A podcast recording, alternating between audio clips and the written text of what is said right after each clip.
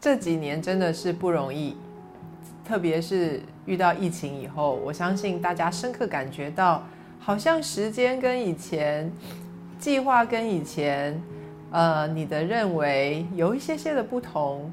我记得有人这样形容过，二零二零年是我本来要做什么什么的一年，我本来要的一年，因为你本来要去的地方不能去了，你本来做的计划没有成就，你本来希望如何如何却没有发生，因为呃，整个二零二零年真的是太令人意外了。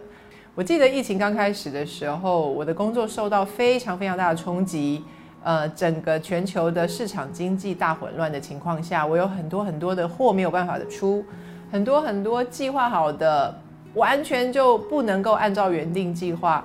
我记得那时候从初期的不断的救火开始，什么事情都哇又出突出了变化，然后你必须要想办法立刻的改变，你要想办法 B 计划、C 计划、D 计划，在一连串混乱的救火之后呢，你发现你好像每一天。用尽心力，最后完成的事情只有推翻昨天的决定。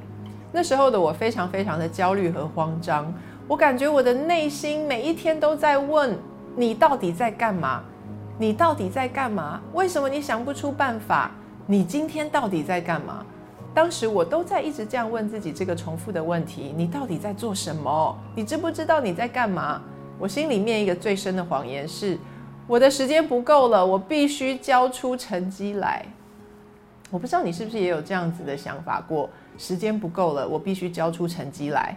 时间不够了，我现在才做了这么一点，我需要有一点进度。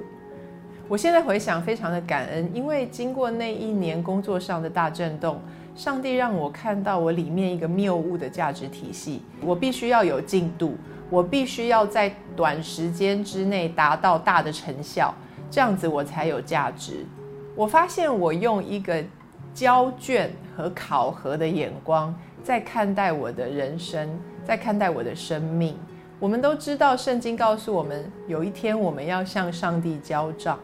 交账对当时的我听起来真的是很像时间到了，考卷交出来。那个时候就是你被评分的时候，那个好像是一个总考核、总检查。可是上帝不是这样看我们的生命。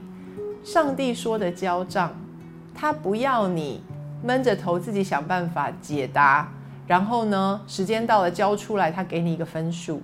你知道上帝的交账是，当他让你走上这个信心旅程的时候，他不断的会倾注他的资源给你，你所需要的他都知道，而且他都有预备。不止他有预备，他不止预备了你的专业，不止预备了你的学习，不只是花了很多年来栽培你。他还为你预备了恩典，完全不是你靠着自己的力量能够赢得的。神的恩典是你的力量，所以当我来到神的面前，说我到底在干嘛？怎么办？那个时候，神让我看见考核并不是他的心意。神的交账不是像我们以为的时间到了交考卷，因为神是我们的父亲，他不是一个主考官。当有一天我们面对神的时候，这个 given account 交账，并不是要去算积分、算表现。你知道那个画面反而更像是我们跟爸爸在一起，我们坐在爸爸的腿上，然后我们好像一起数算着我们同行的那些美好回忆。这样的交账，我看到当上帝告诉我说：“来。”你什么都没有在做的时候，不代表什么事都没有发生。你知道，很多时候我们不断的想要做些什么，是因为觉得如果我不交出一个成绩单，该怎么办呢？今天上帝要邀请你，从一个被打分数、希望赢得肯定的学生，进入一个被爱的孩子的身份。你是他所爱的，你需要的。不是一个合格不合格的印章，你需要的是一个神爱你的印记。